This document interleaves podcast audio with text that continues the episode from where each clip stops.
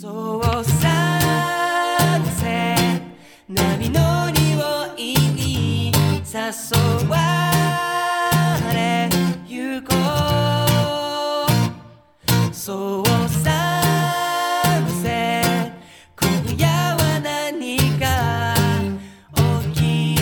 そうだな太陽に愛されるオーストラリア・クイーンズランド州より旬の観光情報と OG イングリッシュのワンポイントレッスンを各週でお届けするサンセット QLD のお時間です。いつもはテレビやラジオ、YouTube を聞いている時間のうち15分間だけこの番組にお付き合いいただければと思います。Welcome to Sunset QLD.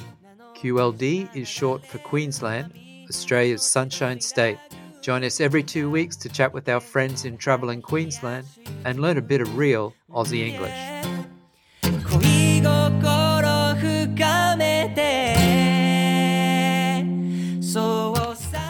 皆さんこんにちは。クイーンズランド州政府観光局の柴翔こと柴田です。シーズン5の10回目の今回は、クイーンズランド州政府中日事務所の石田さんをゲストにお迎えいたします。G'day everyone, it's Paul from Tourism and Events Queensland with you again for episode 10 of season 5 and looking forward to chatting with Ishida-san today.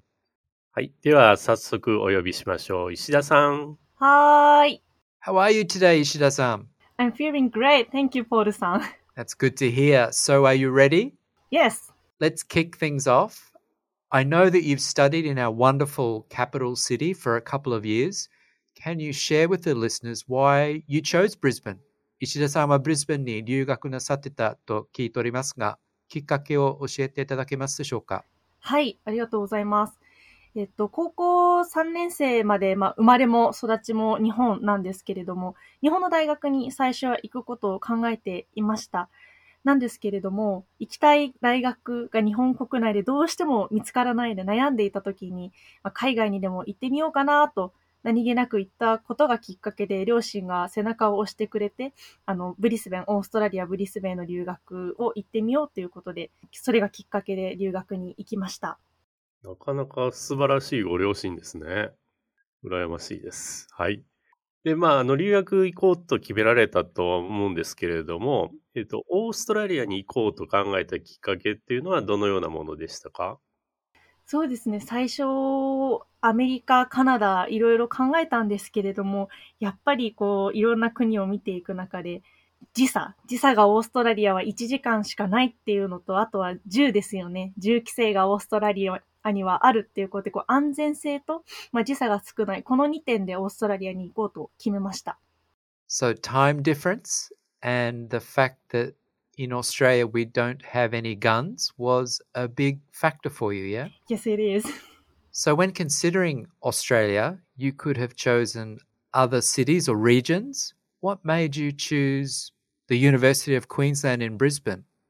インターネットでいろいろ調べたときに、あの、観光学を勉強したくて、オーストラリア大学観光でし、観光学で調べたんですけれども、二つ三つほど大学は出てきて、最初一つは、あの、シドニーがある、ニューサウスウェールズにある大学、州にある大学がヒットしたんですけれども、ちょっとそこはなかなかピンとこなくて、で、もう一つ、あの、候補に上がってきたクイーンズランド大学の、あの、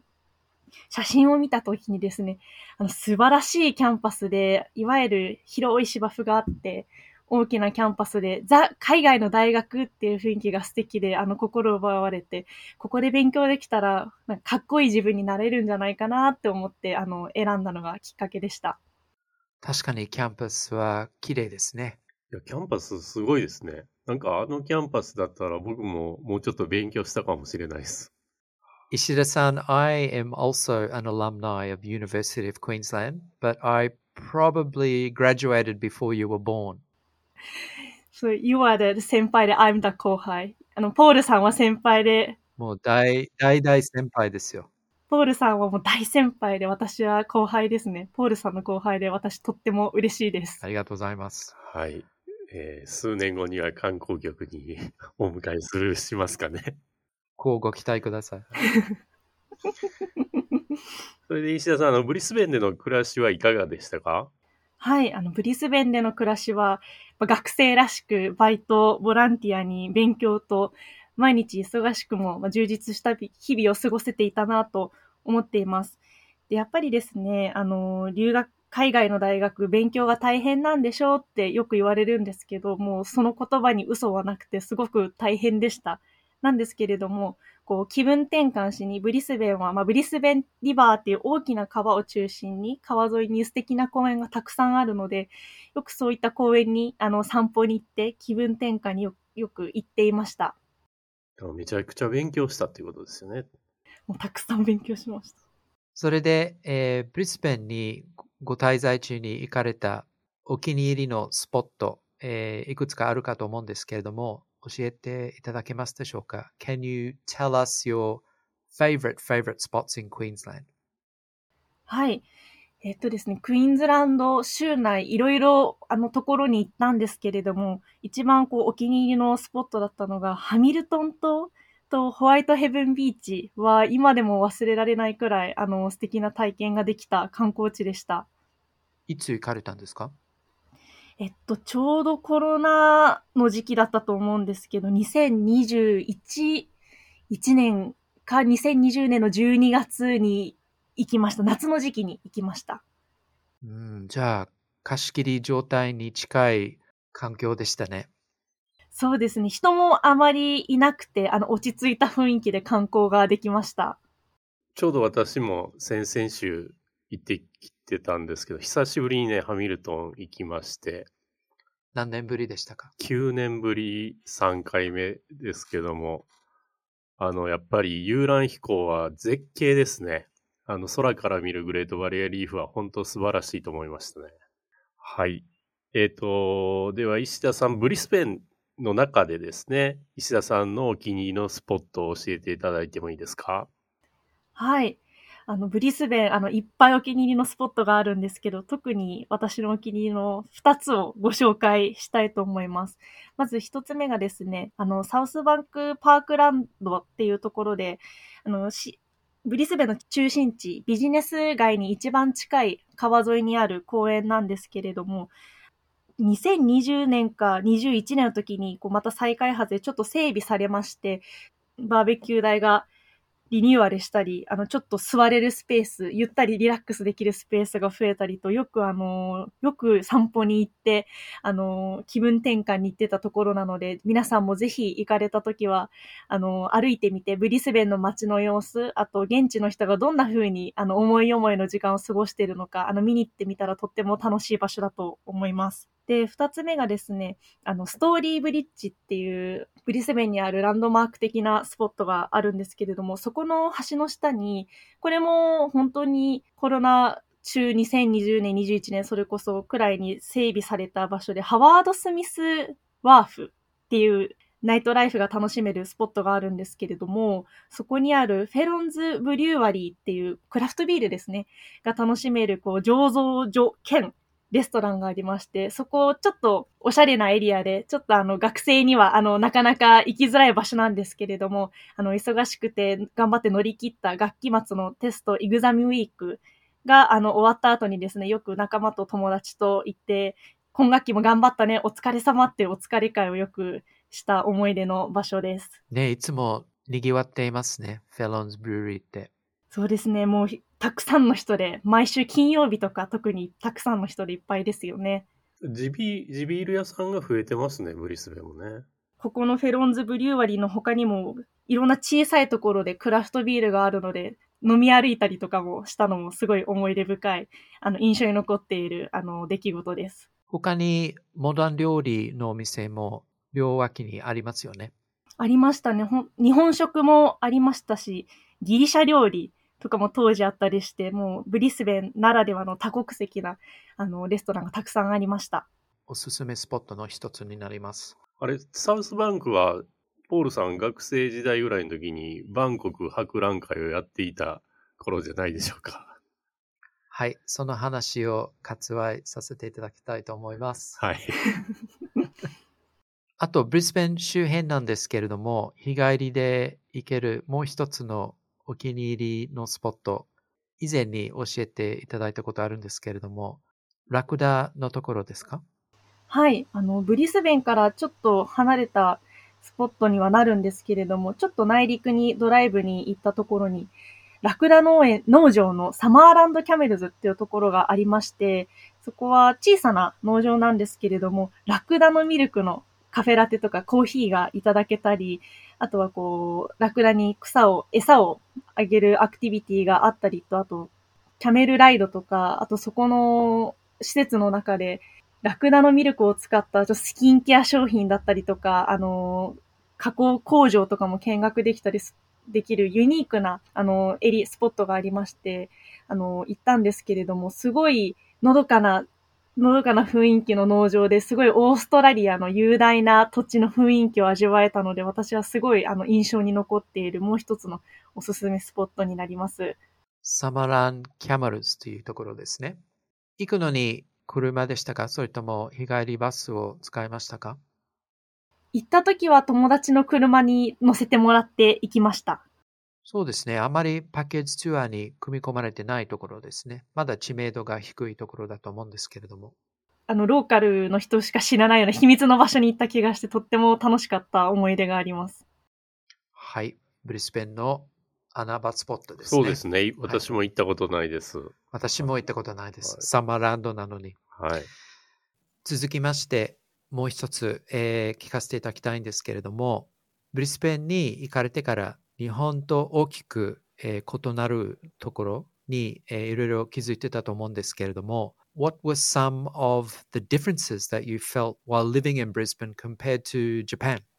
はい。そうですね。大きく違うところ、たくさん思い当たる節があるんですけれども、特にあの、パッと出てくるところですと、お客様に対するサービス、お客さんとサービスを提供する人がすごい対等だなっていうのはよく感じました。まあ、どういうことかと言いますと、結構日本では24時間営業で、特に飲食店なんかは夜遅くまで空いてるところも多いと思うんですけれども、オーストラリアはか特にカフェなんかは朝早く開いてもう午後の1時2時とかには閉まってしまう。あの閉店時間が早いところもあると思うんですけれどもそれに合わせてお客さんがこう行動しているところとかそんなに早く閉まることに対してなんでこんなに早く閉まっちゃうんだろうっていうようなこう思いとかクレームとかもなくそれに合わせてこう日々が動いているのを見てサービスを提供する人もあのプライベートの時間を大切にできる時間がとっても多くなると思うのでそこはとてもお客さん側とサービスを提供する側の人のプライベートの時間が確保されていてとっても公平だなっていうふうにいつも見ていました。そうですね。確かに。日本は非常にこう、お店の方の方が、こう、へりくだっている感じがするんですけれども、オーストラリアそういう感じが全くしないですよね。そうですね。なので、こう、お互い余裕のある気持ちで、こう、ハッピーに過ごせることが多いのかなと思うので、日本もももっともっと見習っているオーストラリア文化の一つなんじゃないかなっていうふうに思います。はい。えーそして石田さんはクイーンズランド大学を卒業なさった後にクイーンズランド州の政府に勤められる、えーことになりますがそのいきさつを教えていただいてもいいですか？はい。あの、卒業した当時はですね、まあ、クイーンズランド大学で観光学を学んで卒業だったんですけれども、2021年の7月に卒業だったので、ちょうどコロナ真っ只中で、あの、観光業界もなかなか、あの、厳しい状況で、で、その他、いろんな、あの、リモート、授業がリモートになったりだとか、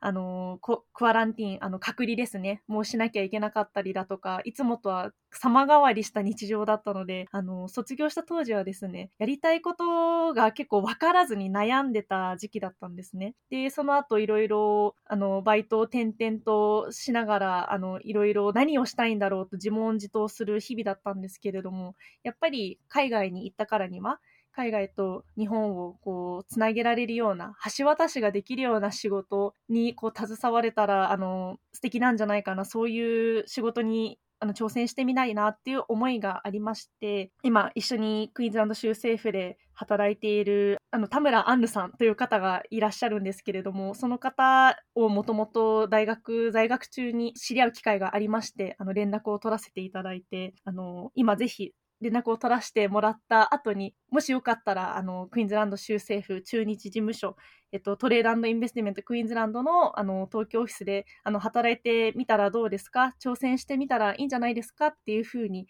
タイミングよく言っていただいて、こんなにいいタイミングでこんな素晴らしい機会はないなっていうふうに思って挑戦をさせていただいて、無事、あの、採用していただき、今こうして TQ さんのポッドキャストに出られている、働けている、そんな流れで今、クイーンズランド州政府駐日事務所で働いています。That's a great story. ねこのポッドキャストの出演も仕事の一環だったんですね。まあ、今回は、あの、プライベートというか、あの、ぜひ、ぜひ出出させていただきたいということで出ているんですけれども、ちょっと仕事とは違うんですが、ありがとうございます。あの、石田さんの今の州政府でのご担当は、えーどんな感じになってますか？はい。今はですね、主に私はビジネスデベロップメントオフィサー、まあ、日本語で言うと商務官補佐という役割ですね。クイーンズランド州政府内にあのあります主なセクターですね。食品部門、あの教育部門、そしてエネルギー投資部門、この3部門を横断的にあのサポートをしていくっていうような役割をしています。で特に、まあ、その横断的にサポートをしつつも、今の教育部門の方で教育旅行関係であったりとか、あとはこのグループの夏休みのスタディーツアー、あのそういった教留学に関するあの分野をですね、主に担当しながら、商務官補佐として現在働いています。ね、教育部門は本当に石田さんの得意なところですもんね。そうですね、本当に教育はまさに自分がオーストラリアで留学生としていたあの経験が活かせる分野なので、非常にやりがいを持って、あの毎日あのお仕事させていただいております。素晴らしいですね。それでは最後になりますが、ここで石田さんのお好きな Aussie English を教えていただけますでしょうか？はい。えっと、私の好きな OG イングリッシュはですね、最近、あの、知ったんですけれども、大学英語でユニバーシティって言うと思うんですけど、結構オーストラリア人の方、私もよく言うんですが、 uni、あの、短縮ですね。 University の短縮まで uni っていうんですね。で、結構、留学に行ってると、こう、大人の方とか、あの、同じような留学生と話すと、Which uni did you go to? とか、Which uni are you studying at? とか言われるんですけれど、ユニーが OG イングリッシュっていうのをこう最近知りまして、なんとなく日常で使ってたんですけれども、あの皆さんに一つ覚えていただきたい。特に大学留学でオーストラリアに行く方は覚えておいていただきたい。あの OG、OG の人がよく使う英単語になるかなと思います。That's a great tip. Australians do call university uni in normal conversation. Jaishida can you share with us another example of Aussie English that you like? Hi. そうですね私がよくあの聞いてた Aussie English フレーズなんですけれどもいろいろありますが結構オーストラリアの人っぽいおおらかな印象を,持つあのオージーフレーズだなって思ったが「No dramas」「No dramas」多分同じ意味だと No worries とか Oh good, no problem とかだと思うんですけれども、何かこう道で誰かとぶつかっちゃった時とかに、Oh sorry とか言うと、なんか no, no dramas, that's okay とかよく言ってくださった方もいらっしゃったので、非常に No worries に次ぐ OG の人らしい、あの、あったかい、あの、性格がにじみ出るようなワンフレーズだなというふうに思ってます。That's right, no dramas. It means everything's okay, we're all good. はい、えー今回はお忙しいところお越しいただきましてありがとうございました。ということで本日はクイーンズランド州政府駐日事務所の石田さんにお話を伺いいたしました。今回もお聞きいただきましてありがとうございました。さて次回は1980年後半から地球の歩き方のオーストラリア編のご担当伊藤さんのお話を伺いいたします。Thank you for listening to today's episode. On our next episode, we are privileged to have a living legend, Ito san, who is the editor of the Australian content of best selling travel guidebook Chikyu no Rukikata. Eh, eh, because of sunset, yeah. クイーンズランド州政府観光局では日本語ウェブサイトに旅行に役立つ情報を掲載していますのでぜひクイーンズランド .com にアクセスしてくださいね。ではまた次回お会いしましょう。See you all next time. の白いラグーンが焼けた肌冷やしてく、うん yeah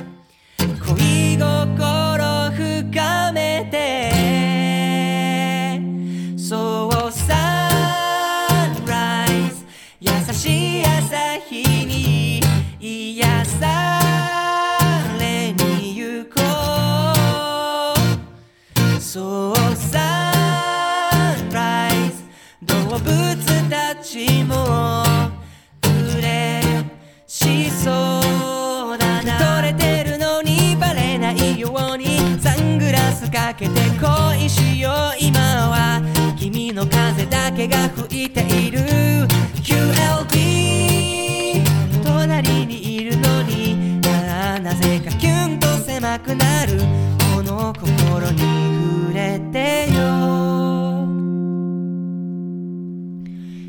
今ま